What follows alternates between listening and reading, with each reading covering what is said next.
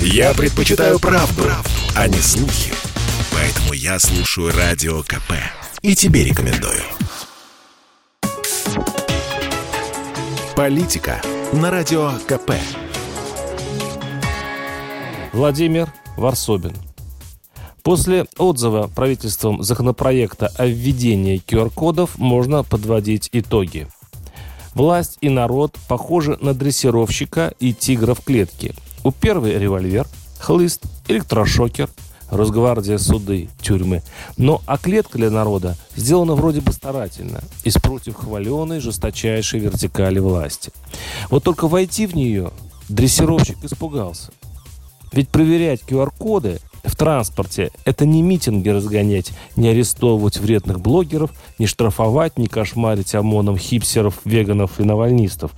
А вот войти в автобус и потребовать QR-код у невыспавшегося злого, едущего на проклятую работу за 20 тысяч рублей, глубинного, спасибо Суркову за точный образ, народа, тут нужно мужество. А вот мужества в объявленной войне за жизнь людей у власти не оказалось.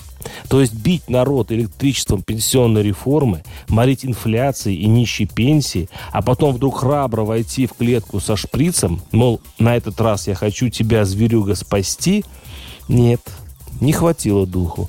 Заосторожничала власть, не зная, что от зверя ожидать. А если прыгнет? Если разорвет?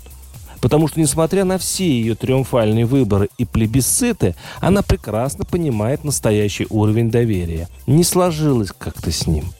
Я много катаюсь по стране и прекрасно понимаю спикера Госдумы Володина, торпедировавшего законопроект изящным приемом, просто открыв комментарий в своем телеграм-канале. Он понимает, что в большинстве регионов страны не соблюдается ни масочный, ни тем более режим QR-кодов, который хоть введен во многих регионах, но без толку. Для отчетности. Ну, то есть спрашивать код в кинотеатре или в кафе условного Урюпинска как бы обязаны – но унижать ближнего, а прежде всего себя, там не будут. Все под честное слово. Нет, есть, все равно. Власти, конечно, нервничают. И свой страх перед бескрайней армией антиваксеров прячут под привычное. Вот, к примеру, Антон Красовский из РТ выпустил фильм о лидерах антипривычного движения, обвинив их в получении денег от иностранных фондов. Понятно, что объяснение любого своего косяка, самое точное слово, происками Запада у наших властей доведено до автоматизма. Но тут у Красовского случился снова, простите, косяк. Как-то я познакомился с одним приехавшим из США батюшкой. Перешел из протестантов в православие, абсолютнейший патриот России. Крым, говорит, наш, Украина тоже.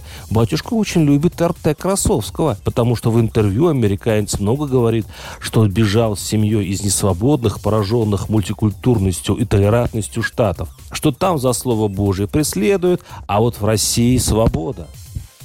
И думаю, что у нас-то свобода, Американец говорит всякую чушь о прививках, что богопротивно это, мол, что при разработке вакцин используются абортируемые материалы, и прислал мне тучу подозрительных ссылок. Я ему, конечно, намекнул, мол, осторожнее, у нас тут со свободой может и похуже, чем в США. У нас тут в разгаре Красовский и шпиономания что в разговоре с народом власти часто сбиваются вот на такую пошлость и оскорбление, просто не в силах умно и доступно объяснить пользу вакцин. Варсобин, телеграм-канал, ютуб-канал. Подписывайтесь. Политика на радио КП.